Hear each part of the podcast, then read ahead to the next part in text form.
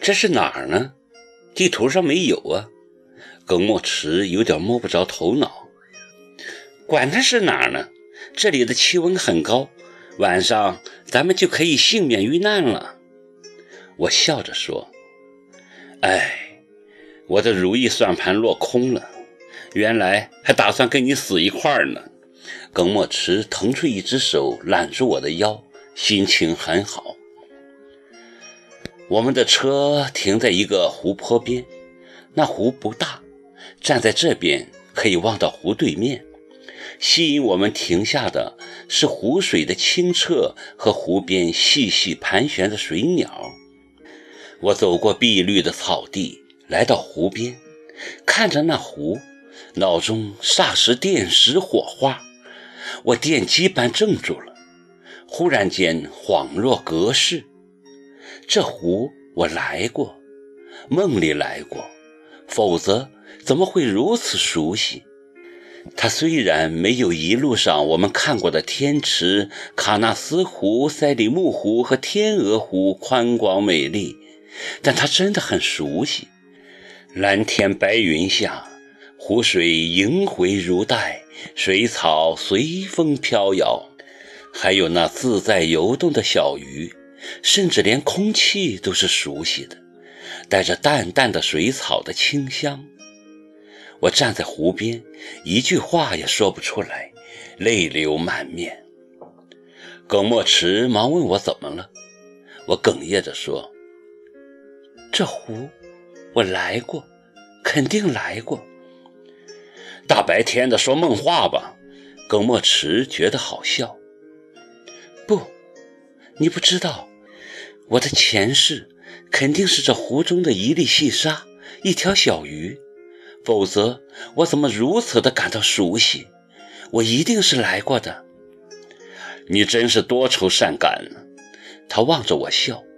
不过我现在明白，当时选房子时，你为什么会选彼岸春天的莫愁居？那个湖多少跟这有点像呢。后来我们坐在湖边说话，他说了很多，大多时候都是我听他说。他在言谈中再次提到了他的妹妹，他说他妹妹也很喜欢湖，从小就画湖。他原先是学画的，画了很多的湖，各个季节的都有。湖边都是郁郁葱葱的树林，湖面上永远有飘着的小船。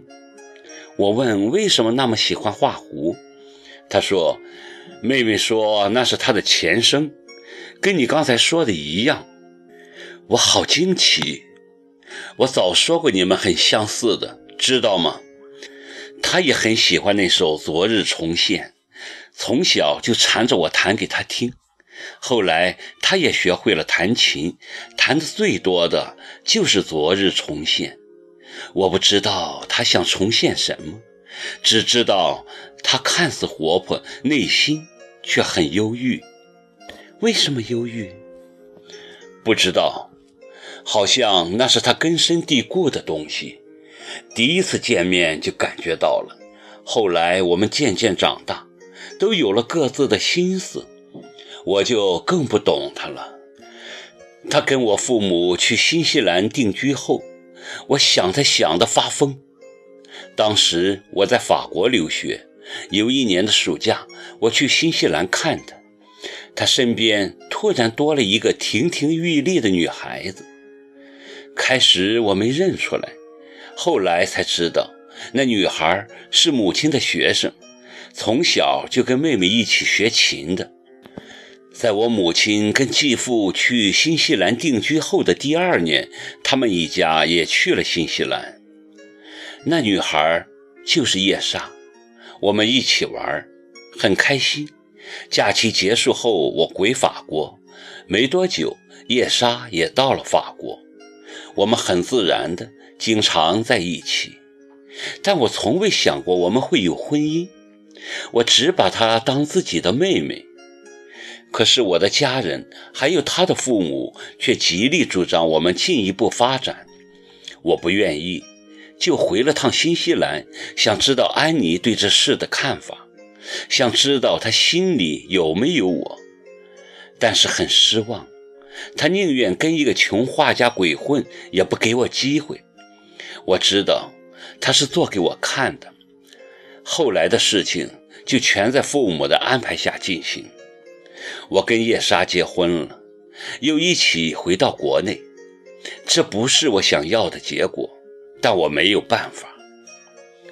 我听得呆了，从不知道耿墨池还有这样的故事，只是我有点悲哀。我怎么只能当别人的替代品？我这辈子就只有当替代品的命。想必我的脸色很难看。耿墨池马上注意到了，拍拍我的肩膀说：“你不要太多心。”虽然你很像安妮，但你们并不能相互替代。你们都是独立的整体，是除了我母亲外，我生命中最重要的女人。叶莎呢？她不重要吗？我忽然问。她当然也重要，但我们从未走入过彼此的内心。耿墨池的目光游离在湖面，陷入沉思。不能说我对他没感情，但那仅仅是感情，而不是爱情。从一开始就不是。我们在一起很平静，从未吵过架。她是个温顺的女人，也很优雅高贵，什么都顺着我，从不在我面前表示她的意见。所以有时候我很烦他，说他太没自己的见解。他也从不跟我顶嘴，我也就不好太要求他什么。我一直很尊重他，却从未把自己的心给他。他自己也知道这一点，所以总是郁郁寡欢，老是吵着要回新西兰。后来我工作越来越忙，他也就越来越郁闷，甚至得了抑郁症。后来就出事了。